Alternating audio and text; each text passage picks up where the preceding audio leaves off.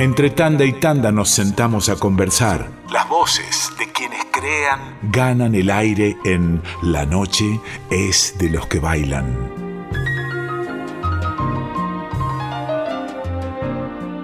En La noche es de los que bailan vamos a hablar con alguien fundamental para la danza, fundamental para la milonga y para esa danza que se desarrolla en un lugar social, el encuentro social de la danza. Oscar Héctor, muy buenas noches. Hola, querida amiga, ¿cómo anda? Un gusto y gracias por tu llamada. ¿eh? Organizador de milongas. Así es. Milonguero, obviamente. Sí, sí, sí, sí, sí. ¿Ha oficiado de presentador también? Y mira, presentador me hice a la fuerza en mis bailes, pero en algunas ocasiones, muy pocas, me han convocado para hacer alguna cosita así y la he hecho con mucho gusto porque para quien te amiga, ¿no? Seguimos con los pergaminos. DJ, por supuesto, musicalizador de bailes. Escribió un libro que en cualquier momento va para la imprenta, ¿no? Sí, sí, ya está prácticamente en edición, así que calculo que en menos de un mes va a estar a la venta. Mi vida en las milongas. Es un título que pinta realmente mi vida, ¿no? Y últimamente también eh, se ha dedicado a hacer transmisiones a través de su, de su página de Facebook, de su Facebook personal. Ustedes pueden buscarlo, Oscar Héctor Milongas, así se llama. Sí, así es. Y ahí ha tirado un montón de información, ha conversado con la gente que obligada a estar en casa se prendía ahí y se prende a esas charlas a través del Facebook. Sí, vos sabés que fue una manera de reinventarse, pero este, me ayudó un montón a combatir la soledad, entre comillas, de estar con gente durante cincuenta y pico de años, siempre con los bailes y con público y música, al estar en silencio en tu casa, con la radio, y televisión, la familia y nada más. Es decir, el mundo exterior para mí fue un 50% de mi vida y me estaba faltando. Y pese a que uno es grande, tengo las ganas, la, vitalidad y la creatividad para hacer muchas cosas. Y esto surgió, pese a mi falta de conocimiento por el tema del Facebook, a través de mi hijo Hernán, se nos ocurrió hacer charlas. No sé, parecía raro hablarle al celular, ¿no? Pero de pronto descubrí un nuevo mundo y me di cuenta cuánto tiempo puedo estar hablando sin parar. No sabía que duraba tanto. Es impresionante, ¿eh? la verdad, de corrido. Yo vi unas cuantas ahí y muchísima información, además, en esas, en esas charlas, porque una cosa es hablar de corrido sin decir nada y otra cosa es contar estos 58 años de historia en la organización de bailes, por ejemplo. Sí, y se van mezclando, se van encadenando, yo digo las famosas ventanitas, ¿no?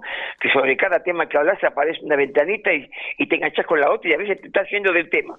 Pero lo lindo, cuando yo a veces las miro, eh, algunas pocas veces las veo y me divierto mucho, ¿no? Porque como, cómo explico las cosas que yo sé lo que me pasó. Y algunas son graciosas, dramáticas y cómicas al mismo tiempo, otras, pero es todo verdad. Y hay una mezcla de experiencia de descubrimientos de lo que es la vida, lo que es este, la lucha del ser humano en la vida, ¿no?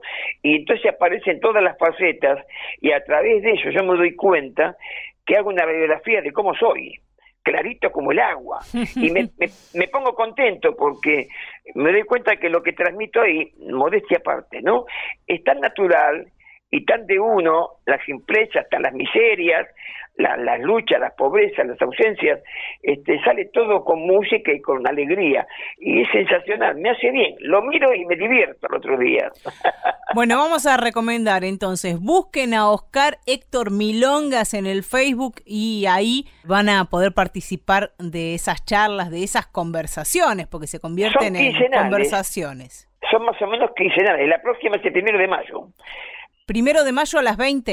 Sí, sí, sí, la próxima sí. Después seguimos quincenalmente. Cada dos sábados hacemos una. Pregunto, estamos conversando con Oscar Héctor, ¿cómo alguien se convierte en organizador de milongas? ¿O cómo le pasó a usted? ¿Cómo fue? Bueno, vos fijate, lo mío eh, era, vivimos entre la música nosotros, éramos una familia de, en aquel tiempo no se decía milongueros, íbamos a bailar. El milonguero es una palabra peyorativa. Ah, mira.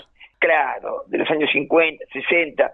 Ahora en milonguero es una palabra de lujo y artículos de exportación, como yo digo siempre en los bailes, y el público se ríe. Pero antes en milonguero, eh, tu, tu hermano es un milonguero, era una mala palabra, ¿no? Y ahora es milonguero, entonces tiene que estar en Europa bailando tango, por ejemplo. Pero íbamos a bailar toda la familia, me llevaban de pibe a mí, y yo tenía nueve años, ya estaba sentado en los bancos escuchando los tangos o viendo las orquestas, y además viendo los grandes milongueros. Y después, bueno, después de unos 10 o 15 años haciendo banco, empezando a bailar, costaba mucho bailar, no era como ahora que las ibas a buscar al lado, era cabecear, había mucha competencia, muchos hombres bien vestidos, muy pintones y muy buenos bailarines, era muy difícil empezar a tallar, y entonces este después, bueno, el, el entusiasmo por la música, las grandes amistades que teníamos, por mis hermanas, mi vieja, que era gente muy joven, y todos buenos bailarines, se había hecho una familiaridad muy grande en la milonga. Éramos como una, una marca registrada, nos decían los Pérez García, la familia Conejín, novelas y chistes de aquella época, ¿no? Porque estábamos siempre juntos. Entonces en todos los bailes que íbamos eran muy bien recibidos. Y un día se me ocurre poner música, porque todos los laburos míos me iban mal. Puse música un tiempo en el Palacio Rivadavia y después al poco tiempo me propone Héctor, que era mi socio, un gran bailarín, este me dijo, Casito, ¿por qué no lo agarras el Palacio y hacemos baile los viernes? Bueno, te la hago cortita, ¿no, querida?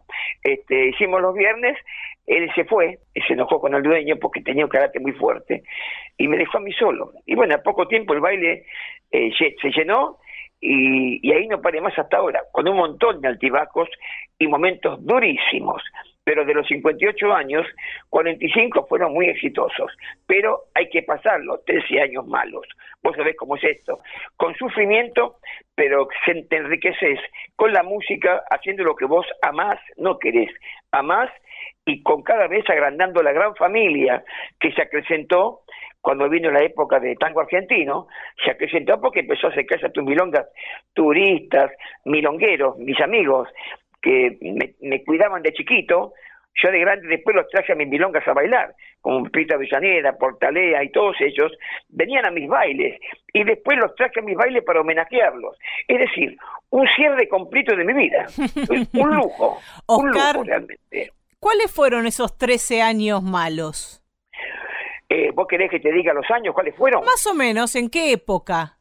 Bueno, los años malos míos fueron, a ver, el primer bajón lo tuve aproximadamente en el 77, eh, 78, pero más que todo, digamos, un bajón final que la pasé muy mal fue en el 84, 83, 85, esos tres años, 83 a 85. Después este, levanté un poquito en el 87, 88 y después también en el 2000 el famoso 2001, eh, me quedé como un mes sin baile, me desesperé y después nada de lo que hacía salía bien, ensayé un montón de cosas con artistas amigos como Graciela Cabrera, como Paco Verón, como muchos más que estaban conmigo siempre, Dorita Burgos, y no podíamos invocar, agarrábamos un salón y no salía bien, invertía de lo que no tenía y me endeudaba, bueno, 2000, eh, fueron las peores, fueron esas, del 83 al 85, 87, y después las del 2000, que por lo menos hasta el 2004 eh, no levanté cabeza. Después vino todo junto, ¿viste? Volví al baile que había estado antes y enganché el show de Milonguísimo en la ideal en el 2004 el show no paró más hasta ahora, solamente con menos continuidad, por las circunstancias del caso, ¿no? Totalmente, la pandemia... Parece mentira, estamos hablando de bailes y de tangos cuando no hay nada, pero no importa, tenemos que seguir hablando de esto y soñar con eso porque es la realidad y nuestra vida. Totalmente. Estamos charlando con Oscar Héctor y me imagino que en algún momento esas milongas que usted organizaba tendrían artistas en vivo. 150. ¡Wow! Por ejemplo... Eh, por ejemplo, bueno, orquesta, ¿querés que te diga? Sí. Bueno, eh, la primera que llevé fue Florindo Sassone. La segunda, Jorge Dragone, que era muy amigo mío. La tercera fue Osvaldo Pugliese y la cuarta fue Alfredo de Ángeles. Y después trajimos la quinta, creo que fue todo esto en cuatro años, ¿no? Porque eran años, años de mi época de, de organizador gloriosos. La cuarta o quinta fue la de Ernesto Franco, cuando se desvincula, perdón, muere Darienzo, sí y al año siguiente Ernesto Franco con la mayoría de los músicos de la orquesta de Darienzo eh, arman orquesta, los Reyes del Compás eran. Y me llamaron a mí porque yo trabajaba en Radio Argentina con Serranito y Ernesto Franco era, era jefe de programaciones de Radio Belgrano. Entonces este, me dice Serranito, che, Franco tiene que empezar con una orquesta nueva. ¿Le damos tu club? Digo, sí, ¿qué problema hay? y bueno, en estudiantes. y hablamos con Ernesto Franco, que ya éramos amigos de la emisora, y ahí debutó con la orquesta una noche inolvidable, ¿no? Una noche apoteótica con Armando Laborde, debutó él. Esa fue la quinta orquesta. Después vinieron en, los últimos años orquestas jóvenes, ¿no? Orquestas nuevas.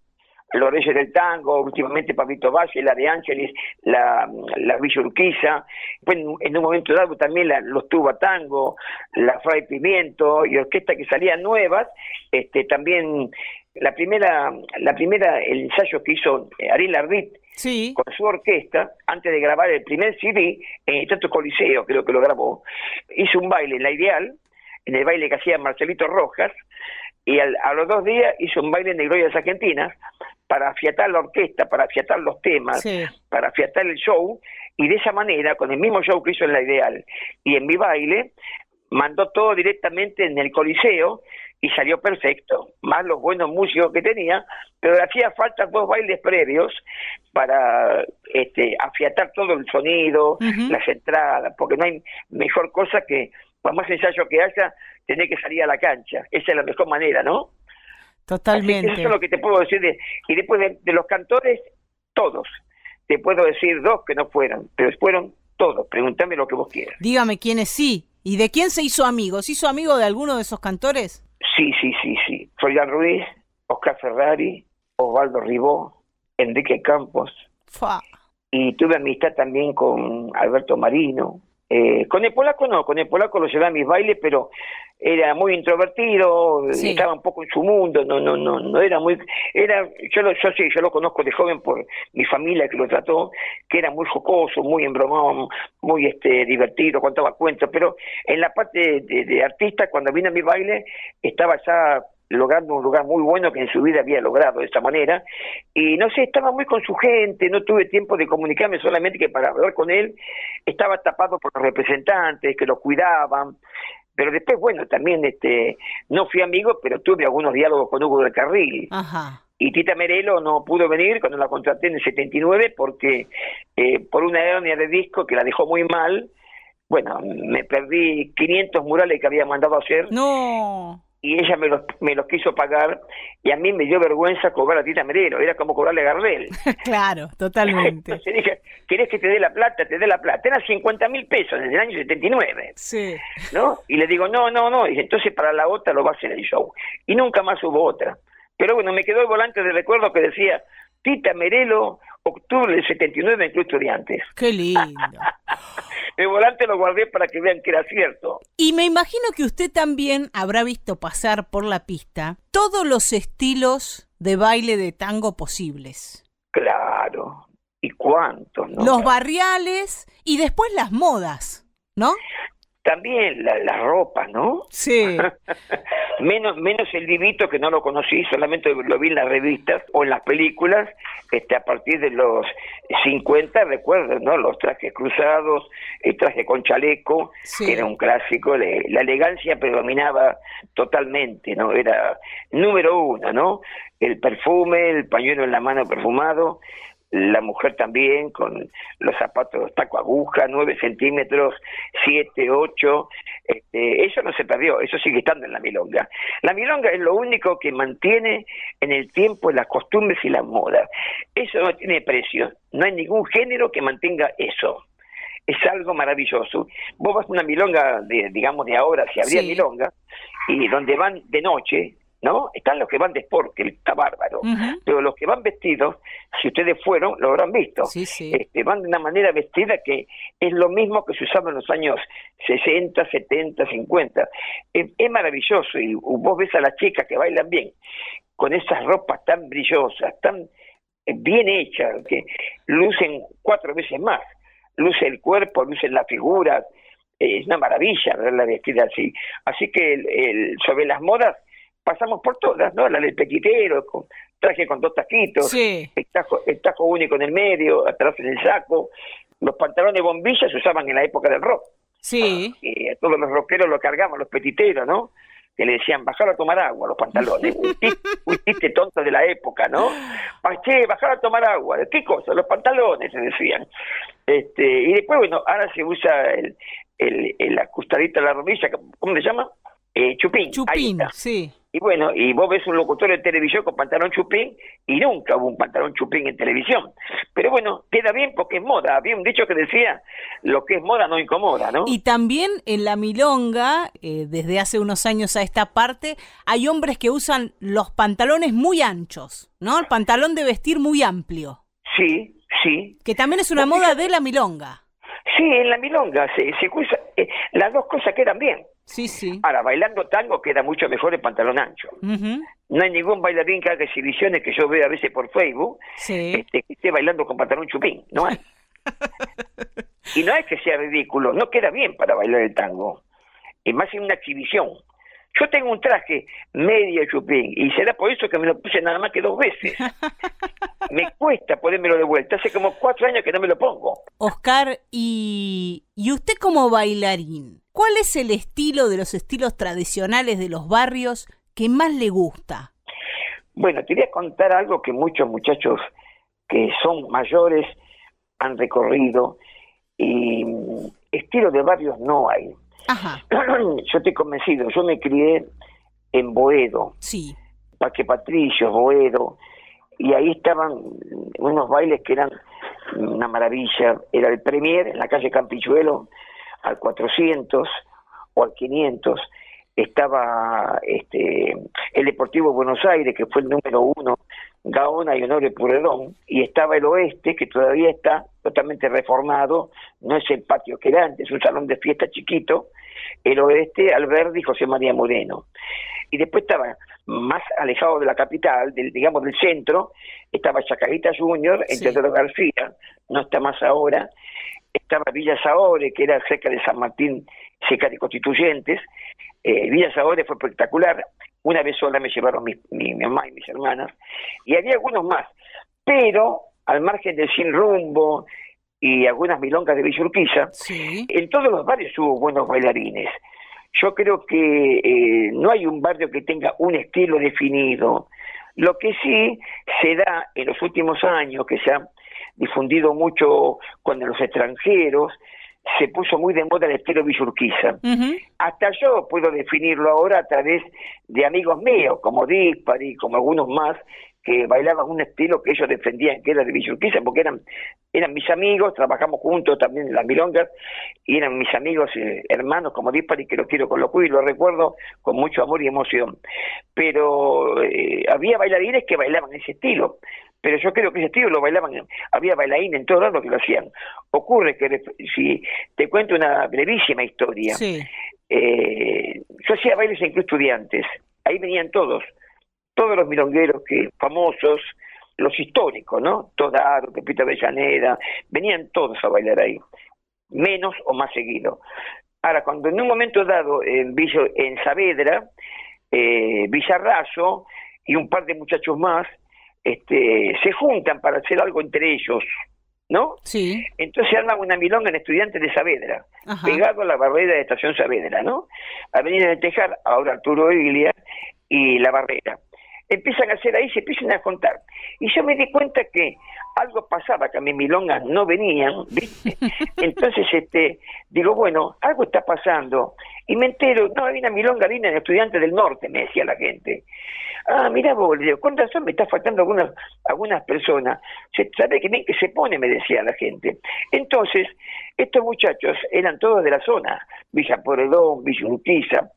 Justo aparece el tema tango argentino. Sí. Entonces aparece la gente de, del extranjero a venir. De ahí se pasa, creo que al Sunderland y se empezó a poner de moda y la gente de afuera que venía en las revistas de tango se hablaba mucho de los bailarines de Villa Urquiza, del barrio de Villa Urquiza, entonces buscaban Villa Urquiza y quedó marcado mucho el estilo Villa Urquiza. Me encanta porque es un estilo realmente que está y hubo los Portalea, todos ellos tenían estilo personal, sí. no importa que hagan cuatro pasos o seis. en la cadencia y en la manera de caminar y en los buenos pasos que hagan, no en la cantidad, está el estilo y lo que a la gente le gusta. Pero bueno, después de eso te puedo asegurar que en Atlanta, que era el barrio de Chacarita, ahí empezó Copes, María Nieves, el Lento, el Alemán, iban ahí todos los grandes milongueros en la década del 50 y en, Caballito también. Es decir, no hubo barrio que no tuviera buenos bailarines, imposible, porque el tango sonaba en todos lados, en cada casa, en cada radio, en cada calecita del barrio. Oscar Héctor, 58 años organizando milongas y contando, porque esto va a seguir una vez que se pueda retomar. Invítenos a, a todo lo que nos tenga que invitar. A seguirlo en el Facebook, por ejemplo, en Oscar Héctor Milongas, ¿no? Sí. ¿El libro cuándo sale? Calculo que en 30 días está la venta. Perfecto. Bueno, así que se suman al Facebook y ahí se van a enterar de todo. Cuando esté el libro y lleguemos a leerlo, volvemos a charlar. ¿Qué le parece? Me parece muy bien, te agradezco mucho, querida amiga, y gracias por estos minutos este, que te hicimos perder en tu programa, porque hemos compartido algo muy lindo que es la historia de las milongas porteñas. Ningún perder porque le voy a pedir una cosa más. Dale. Quiero que se piense tres tangos que le gustaría bailar cuando se termine la pandemia, cuando puedan volver las milongas, título y versión. Bueno, bueno, tendría que elegir por lo menos 30, pero bueno. Vamos con tres. claro, te voy a decir, a ver, a ver, volver a soñar, disarle con Rufino. Bien. Total, ¿para qué sirvo? El fiorentino. Y ponerle, ¿por qué razón? eso con su orquesta. Espectacular, Oscar Héctor. Un abrazo, felices 58 años de milonguero, de organizador, de milonguero mucho más. Y nos volvemos a encontrar en cualquier momento, ¿eh? con el libro en mano. Muchas gracias por tu atención. Muchas gracias. Un abrazo. Adiós.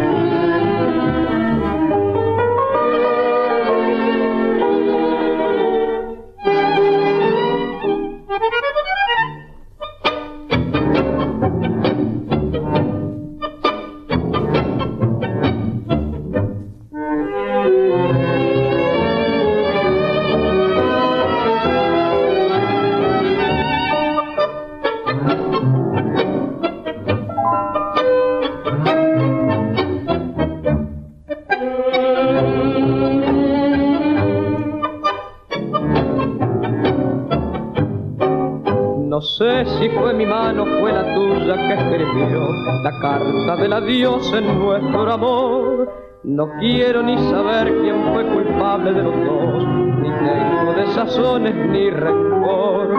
Me queda del ayer envuelto en tu querer el rastro de un perfume antiguo. Me queda de tu amor el lánguido sabor de un néctar que ya nunca beberé. Por eso que este estrofa al muertillo no es afán de hacerlo entre los dos resucitar. Si acaso algo pretendo es por ofrenda al corazón, salvarlo del olvido nada más.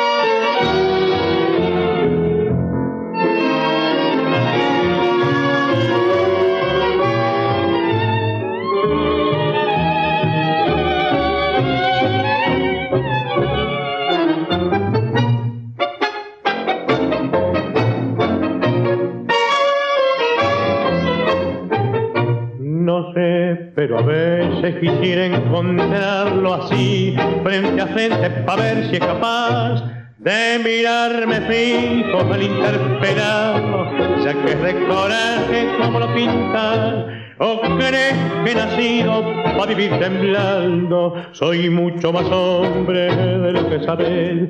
Desde hoy, día y noche lo voy a andar buscando. Y donde se cuadre, ya me vas a ver. Total, pa' que sirvo. Sin ella mi vida no es vida ni es nada. No sé más quién soy. Total, pa' que sirvo. Si mi alma está herida si no hay madrugada que me haya dormido, me encuentro perdido, no me cómo